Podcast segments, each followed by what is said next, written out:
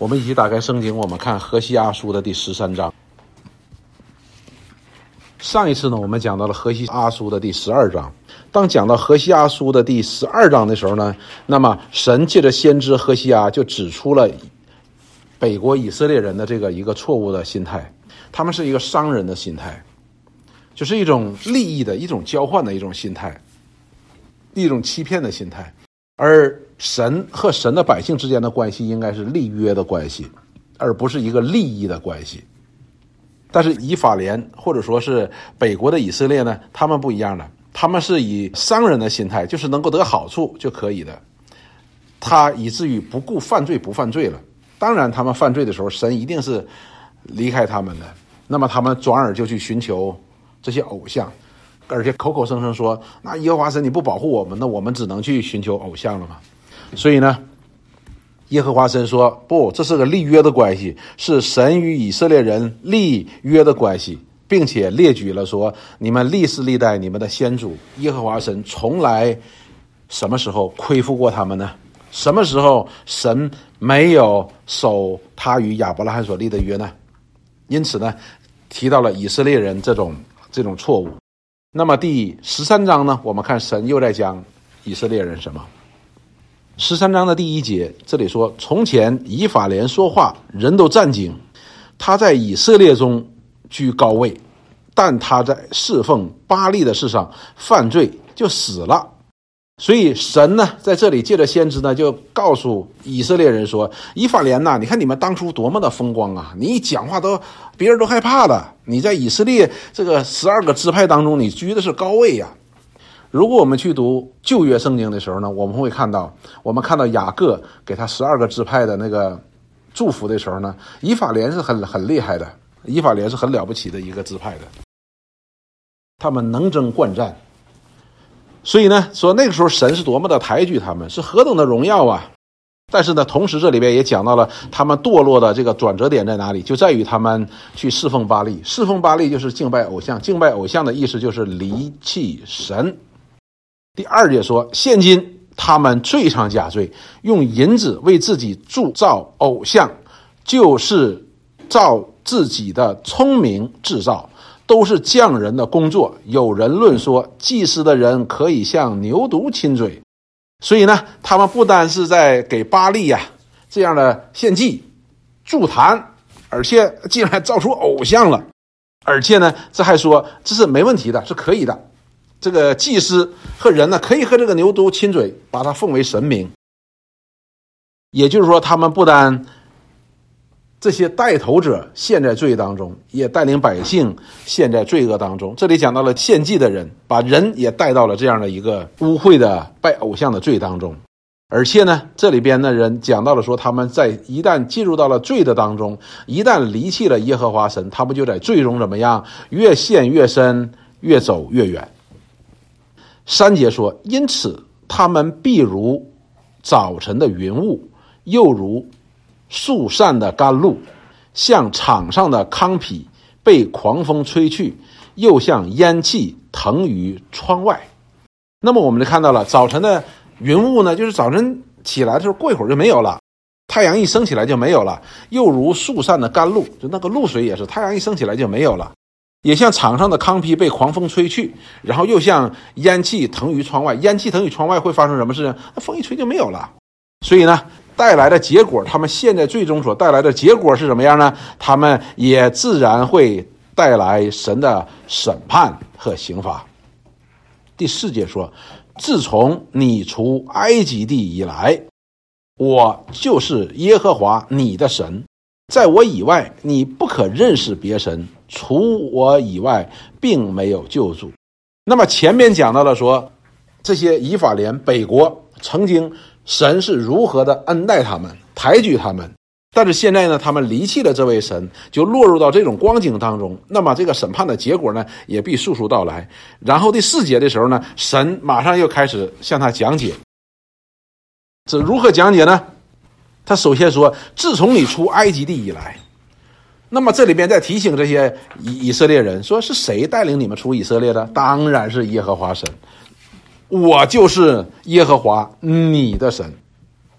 当以色列人从为奴之家进入到自由的国度当中的时候，进入到神所应许的迦南地，成为自由之民的时候，成为神的百姓的时候呢，这个时候呢，耶和华神就是他的神。然后马上就说：“除我以外，在我以外，你不可认识，你不可以认识别神。”这里讲的哈，你都不可认识别神，什么意思呢？就是你试图去认识别神。我记得唐牧师呢曾经讲过一件事情，他说有些牧师呢讲道的时候呢，好像讲那些其他的那个那个信仰，超过我们的信仰。啊，一堂课一堂课的在那里讲讲什么呢？有关佛教，有关什么这个教那个教，讲很多。但是我们在那台上是宣扬耶稣基督的，所以呢，耶和华神呢这里就讲到说，你不可认识别神，这是很重要的一件事情。你比如说，我们呢可以学习一些做一些宗教的比较，这是好的，做一些研究是好的。神学院里也有这门课的，做宗教比较。但是做宗教比较的时候呢，宗教比较学的时候呢，我们必须站在我们的信仰上来看待其他的那些所谓的信仰，那些宗教，而不是什么呢？而不是我们要跟他们怎么比较，谁高谁低，谁哪有优势，哪里有没有优势？那是一种文化。实际做宗教比较学呢，实际上是一种文化层面上的一个研究。实际真正的来说呢，其他的那些所谓的宗教呢，实际上是没办法和。和我们这个敬拜独一真神的基督教来相提并论的，所以呢，他这里说你不可认识别神，认识呢实际上是什么？是转向拜偶像的一个开始的。然后呢说除我以外并没有救助，这里边不但讲到了他是他的神，而且是他的什么救主。言外之意，他作为以色列人的主，他对以色列人是负有完全的责任的，他会救他的，关键时候会救他的。所以呢，这里他耶和华神借着先知呢，又开始提醒以色列人，他们是如何归于耶和华的，耶和华是如何成为他们神的。第五节下面说：“我曾在旷野干旱之地认识你。”那么我们就想到了，还记不记得以西结书第十六章，那里边也讲到了耶和华神从你身边经过的时候是什么样？犹大像一个刚出生的婴孩，滚在雪里，肮脏，没人理他，没人管他。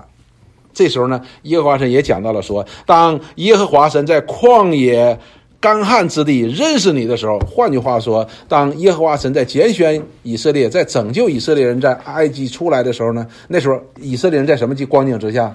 在非常的悲惨的，好像在旷野的干旱之地一样。然后第六节说，是神。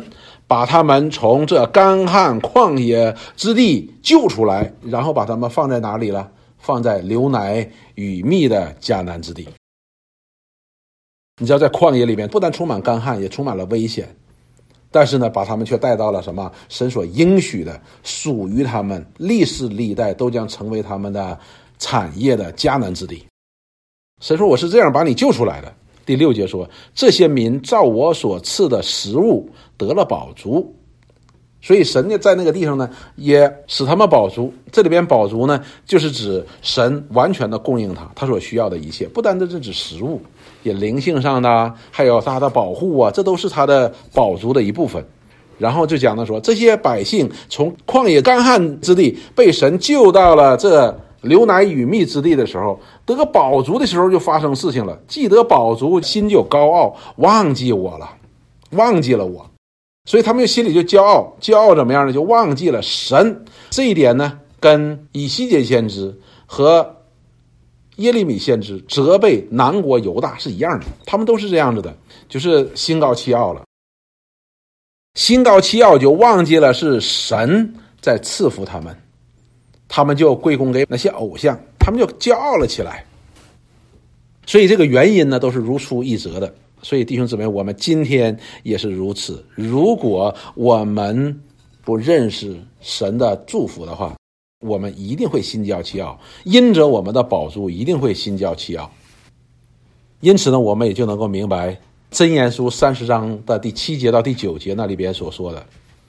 真言书的三十章第七节到第九节说：“我求你两件事，在我未死之先，不要不赐给我。也就是说，在我死之前，你要赐给我两件事情。一件事情，第八节，求你使虚假和谎言远离我。这是很重要的一件事情，因为魔鬼就是谎言，谎言的父。所以活在虚谎当中就是不认识神嘛。因为神是真实的，所以要救我们脱离这一切的虚假，来认识这位真神。第二件事是什么呢？他说：“使我也不贫穷，也不富足，只要赐给我需用的饮食就可以了。”他说：“只怕恐怕我饱足不认你，说耶和华是谁？又恐怕我贫穷就偷窃，以致亵渎我神的名。”所以这些以色列人呢，北国以色列人就是这样。当他们得到了神丰丰富富的供应，他们饱足，他们丰富了之后，他们就开始骄傲了，骄傲了就忘记了神，忘记了赐福与他们的神。好了，那么他们不是一般的忘记。他们不是一般的忘记，而是什么？去寻求别神。好了，那么我们看下边，他说第七节说：“因此我向他们如狮子，又如豹伏在道旁。”哇，这是吓人的！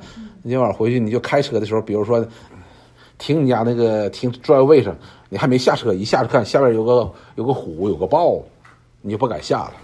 所以这个呢，是表明呢，这个虎、这个狮子和这个豹呢，是随时要攻击人。第八节说：“我遇见他们，就是遇见这些以色列人，必像丢崽子的母熊撕裂他的胸膛，在那里我必像母狮吞吃他们，野兽必撕裂他们。”所以这里让我们看到了神要在他的愤怒当中要攻击以色列人。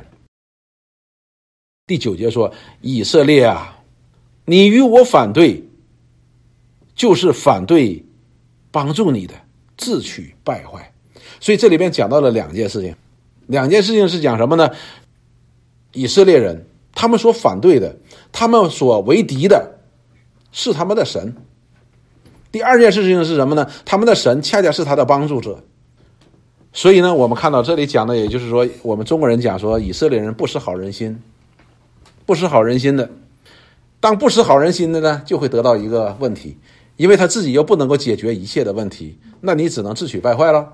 你离弃了耶和华神，那你又怎么来面对这些亚述人呢？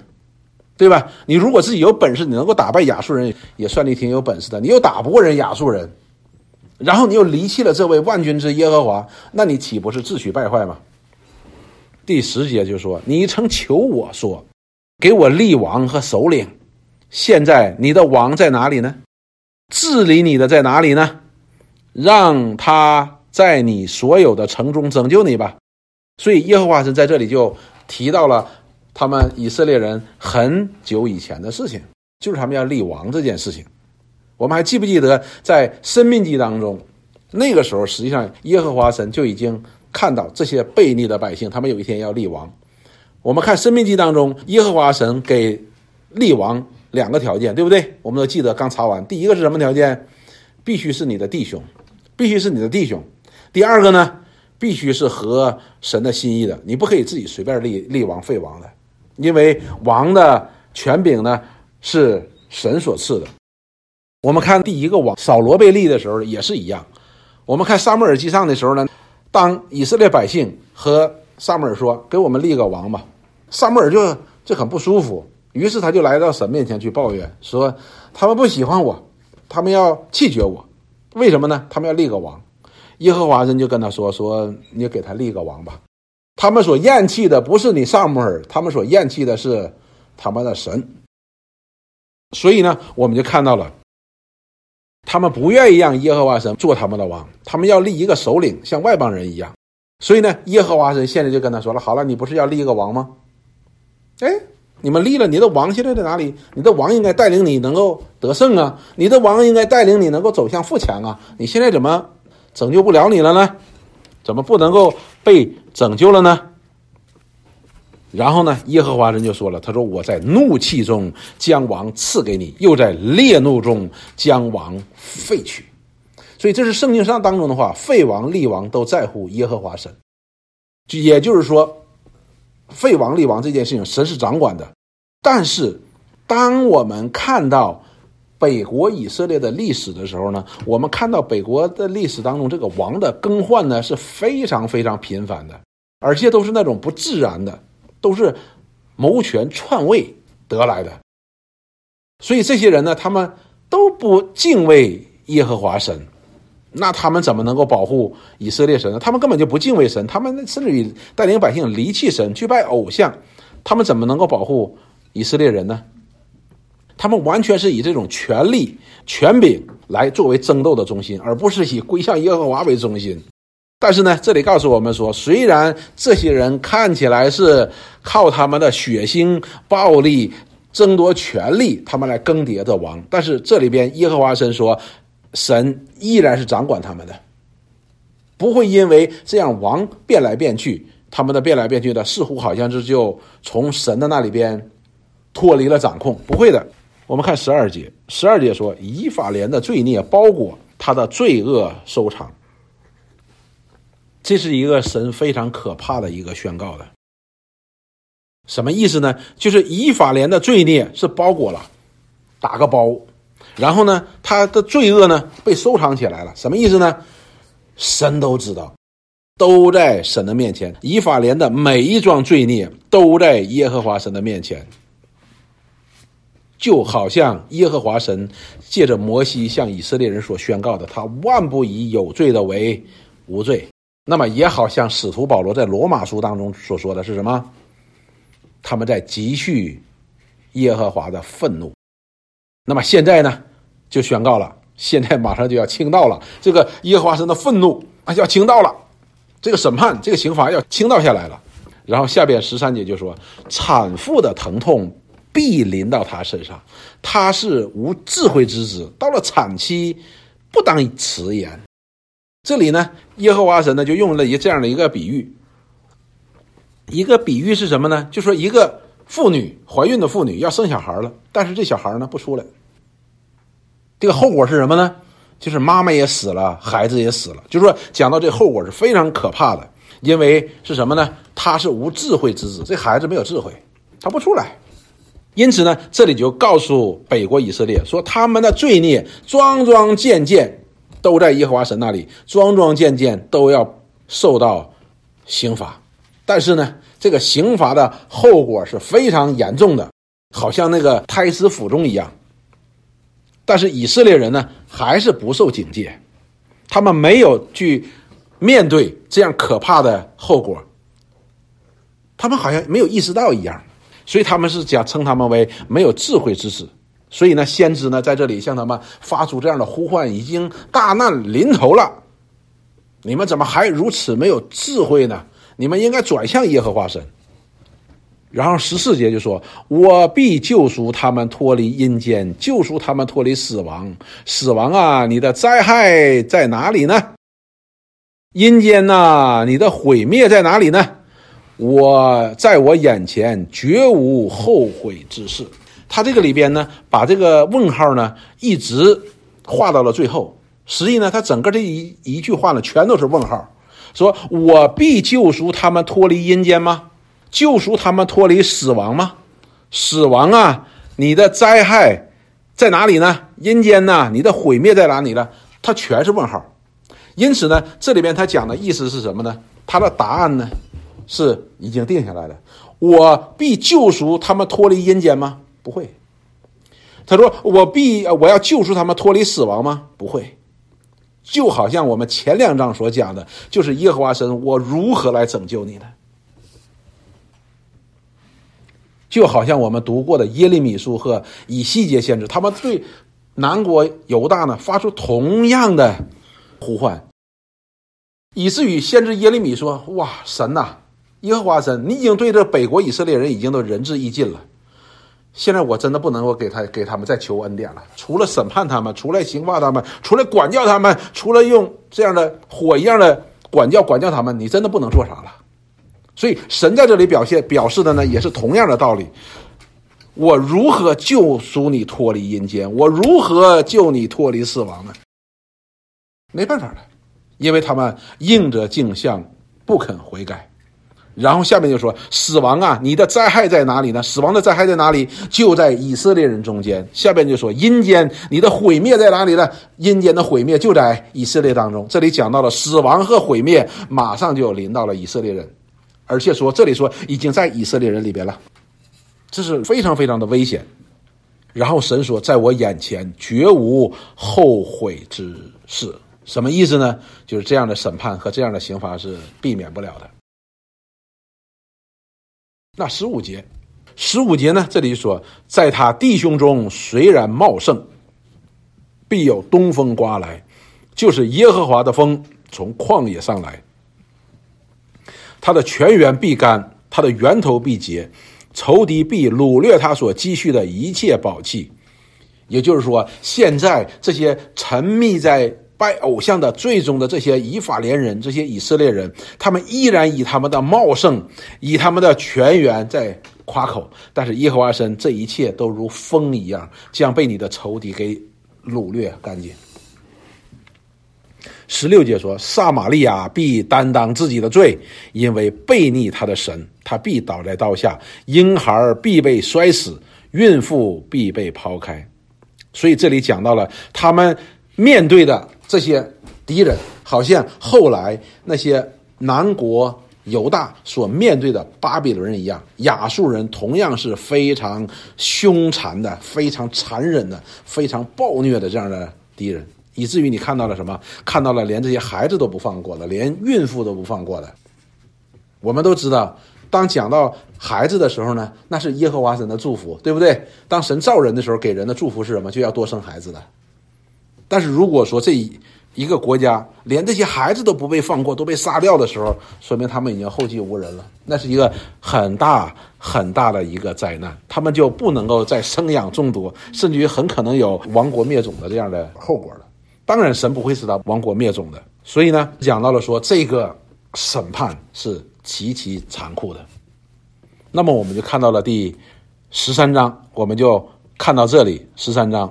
那么十三章呢，在这里耶和华神同样，前边十二章的时候讲到了以色列人背约，以商人的心态来面对这位神。那么同样第十三章也告诉我们，这些以色列人他们也是如此，他们不把以色列的神当作以色列的神。为什么呢？因为当他们被神带入到这流奶与蜜之地的时候，他们就曾忘记了这位以色列的神为他们所。做的这一切的事情所赐福的，他们就开始心高气傲，他们就可以去不单离弃耶和华神，并且去寻求那些偶像的神。因此，耶和华神说：“这样的所得来的虚浮的这样的丰富，就好像风把那糠坯吹散一样，很快就没有了，并且他们要面对离弃耶和华神所带来的这非常的严厉的后果。”好，那我们今天看看我们学到了什么呢？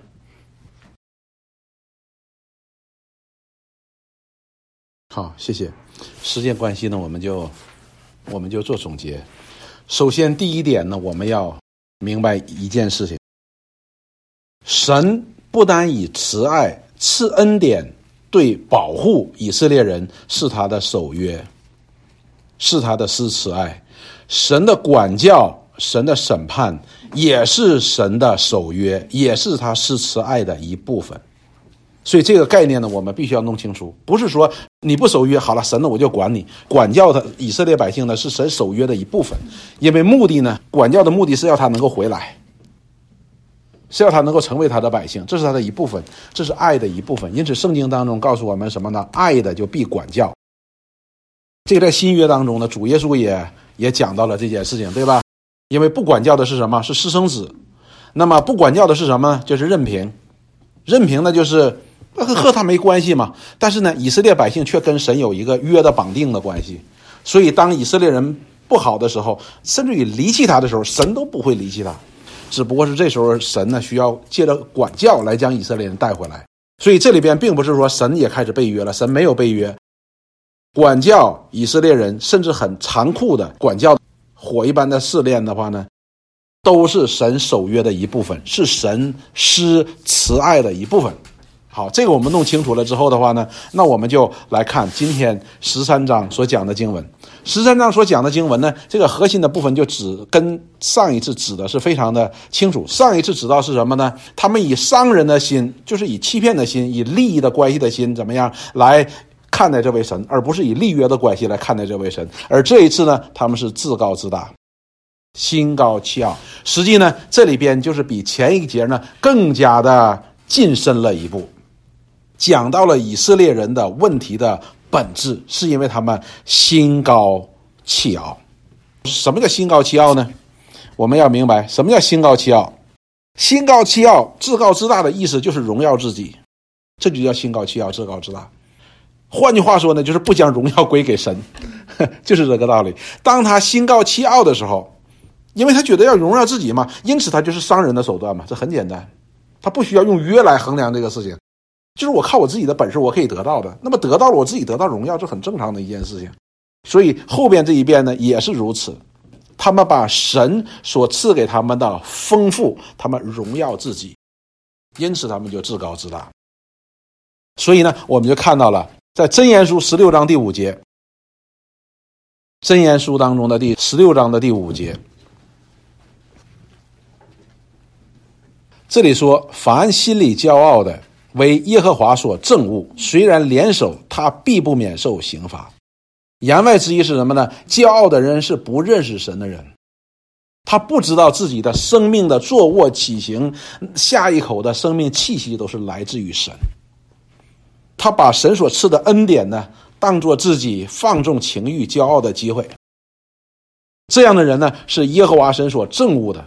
换句话说呢，他是窃取或者说是夺取耶和华自己亲自说的，这是夺取他的荣耀，夺取他的东西，夺取他的物。这个事情就就大喽，因为荣耀唯独他是荣耀的，我们是不可以的。然后呢，在雅各书第四章，这是我们能够背下来的。雅各书的第四章的第六节和第七节，这里说：“但他赐更多的恩典，所以他要给那些谦卑的人有更多的恩典。所以经上说，神阻挡骄傲的人，赐恩给谦卑的人。”所以这里讲到了神，神是一个什么样的人？是喜欢赐恩给那些谦卑的人。什么样的人谦卑的人？就是八福当中所说那些心灵贫穷的人、虚心的人，有福了。这样的人是谦卑的，他认识神的丰富，认识到自己的贫穷。这样的人呢，神就多多的加给他，就好像一杯水一样。谦卑的人就好像拿了一个瓶子，拿了一个杯子来到上帝面前，上帝就可以满满的将我们。灌满，骄傲的人是什么样的人呢？拿了一杯满满的东西来到上帝面前，上帝浇不进来的，因为他觉得自己已经满了。所以呢，这样的人呢，这里说神阻挡骄傲的人，我们也可以这样理解：骄傲的人也抵挡神，也阻挡神。你比如说，你来到一个朋友家做客，你的朋友给你泡了一壶上好的茶，然后你带着个杯子。那个主人拿了个香茶，哎呀，他老早就想让与你分享这个香茶。拿到你面前的时候，你把杯子盖一打开，里边满满的茶水，这是很可怕的一件事情。这是对主人的一种不尊重。所以呢，这里边讲到了阻挡，阻挡呢不是一般的阻挡，说拦着你或者是不让你前进，而是做你的敌人。这是非常可怕的一件事情。谁能做神的敌人呢？谁能在神的面前来立定呢？所以骄傲呢是很可怕的。即便是神的百姓，我们切不说他应该不应该骄傲，也是同样，你也是在抵挡神，神也要抵挡你。那么真言书的十六章的第十八节，这里边都是我们能够背下来的。这里说，骄傲在败坏以先，狂心在跌倒之后。所以骄傲也好，狂心也好，自高自大也好的，一定会带来一个结果，就是什么？就是败坏，就是跌倒。所以呢，因此这里边讲到以色列人，你你骄傲吗？好了，最后来的时候怎么样呢？就好像那惨淡的妇人，那个惨淡来临之前的一样，这是不可避免的，这是一定的，这是罪有应得。所以自高自大的意思是什么意思呢？或者说骄傲自大的意思是什么呢？就是荣耀自己。换句话说，也就是不将荣耀归给神。再换句话说呢，就是不认识神，他自己就是神，所以这是个很可怕的一件事情。那么马太福音呢，二十三章十二节呢，主耶稣当他的门徒在争论谁为大谁为小的时候呢，主耶稣也给他们讲出了一条属灵的金律，叫什么呢？马太福音二十三章的十二节说：“凡自高的必降为卑，自卑的必升为高。”主耶稣为什么说这句话？因为是神使人升高，神使人降卑。不是你自己。因此呢，我们升高的时候呢，我们没什么可以骄傲的；当我们降卑的时候，我们也不必要崩溃，我们就守树安藏就好了吗？神叫我做什么？神叫我做参天大树，那我就做参天大树；神要我做一个小草，那我就做一个小草了。然后呢，我们看到了以佛所书第四章的第一节，以佛所书第四章的第一节，保罗在这里说：“我为主被囚的，劝你们看啊。”保罗说：“我我是被囚的，他现在已经卑到了最卑微的地步了。是什么？虽虽然他在属灵的角度讲，我们看他贵为使徒，主耶稣亲自所选召的门徒，非常非常尊贵的位置在主的面前。但是现在他却在监狱里边。他说：‘我以这样卑微的身份来劝你们，怎么说呢？既然蒙召，行事为人就当与蒙召的恩相称。’”好了，我们讲说我们是蒙恩的哈，我们是蒙恩的。那么蒙恩的人的行事为人的表现是什么呢？就是感恩、谦卑，将荣耀归给主嘛，这很简单，对吧？所以呢，今天我们所学到的呢，在我们现实当中的应用呢是非常好的。我们需要常常提醒我们自己。我相信我们基督徒每一个人嘴上都会讲这句话，我们也都在讲这句话：荣耀归给神。但是我们要反省我们自己。我们是否嘴上讲荣耀归给神，同时又有自高自大呢？很多时候我们是这样子的，两个同时都有，但是两个同时都有的哪一个是真的呢？自高自大是真的，在神的眼里，他只认你是自高自大，因为一个真正将荣耀归给神的人，他不会自高自大。所以呢，我们今天读这节经文，虽然发生在几千年前。但是呢，今天就发生在我们面前，而且神也就在我们面前向以色列人宣布了他的愤怒，宣布了以色列人他自高自大是错的，宣布了以色列人他们所得到的一切都是因为以色列的神在祝福给他们，但是他们却不但离弃了耶和华神，而且转向偶像，他们本来应该悔改归向神，但是他们却归向了偶像，这是错的。而我们今天呢，我们看到我们可能潜在当中可以成为我们偶像的呢，这些东西呢，远远多过那个时代，远远多过那个时代，所以我们要非常非常的小心。当我们不把荣耀归给神的时候，你放心，当我们有偶像的时候呢，我们一定归功于自己，你信不信？当我们有偶像的时候，一定归功自己。为什么？偶像是你选的吗？这是最基本的道理。但是这位神不是你选的，这位神是他立约，他亲自高天之上来找你的，所以盼望我们呢能够借着这些经文呢，我们看到以色列人他们的讲这些故事，不是让我们去看不起以色列人，这是保罗在罗马书当中所讲的。那么保罗同时又在哥林多前书当中告诉我们说，这些要成为我们的见解，要成为我们的见解。当我们看到这段经文的时候，我们一方面觉得很可惜，另外一方面呢，我们又觉得有安慰。为什么呢？因为神没有任凭以色列人，神依然守约、施慈爱，只是用另一种方式来表达他是以色列人，依然是属于他的儿女的。我们在下一章就看到了先知的信息呢，在最后呢，永远是给人盼望的，因为耶和华神永远给人盼望。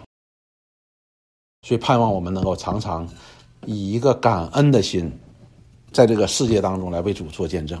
凡事感恩，凡事感恩。有些呢是我们喜欢的，我们感恩；有些呢我们是不喜欢的，我们也是感恩。因为我们喜欢的神与我们同在，那些不喜欢的，我们遇到了神依然是与我们同在的。就好像我们上午所讲的一样，雅各讲的顺顺利利和耶和华神所应许他的顺顺利利是不一样的。但是在耶和华神的顺利当中呢，他不但更加的认识耶和华神，而且你看他的家庭被建立起来了，他的牛羊也多起来了，那是真正的祝福，那是真正的祝福。所以呢，盼望我们能够真的以此成为见解，让我们凡事常存感恩的心。圣经的话说，要存一个什么心？亏欠的心，要常以为亏欠，常以为亏欠。骄傲的人就是大家都欠我的，要常以为亏欠，因为我们都不完全。好，我们今天就讲到这里。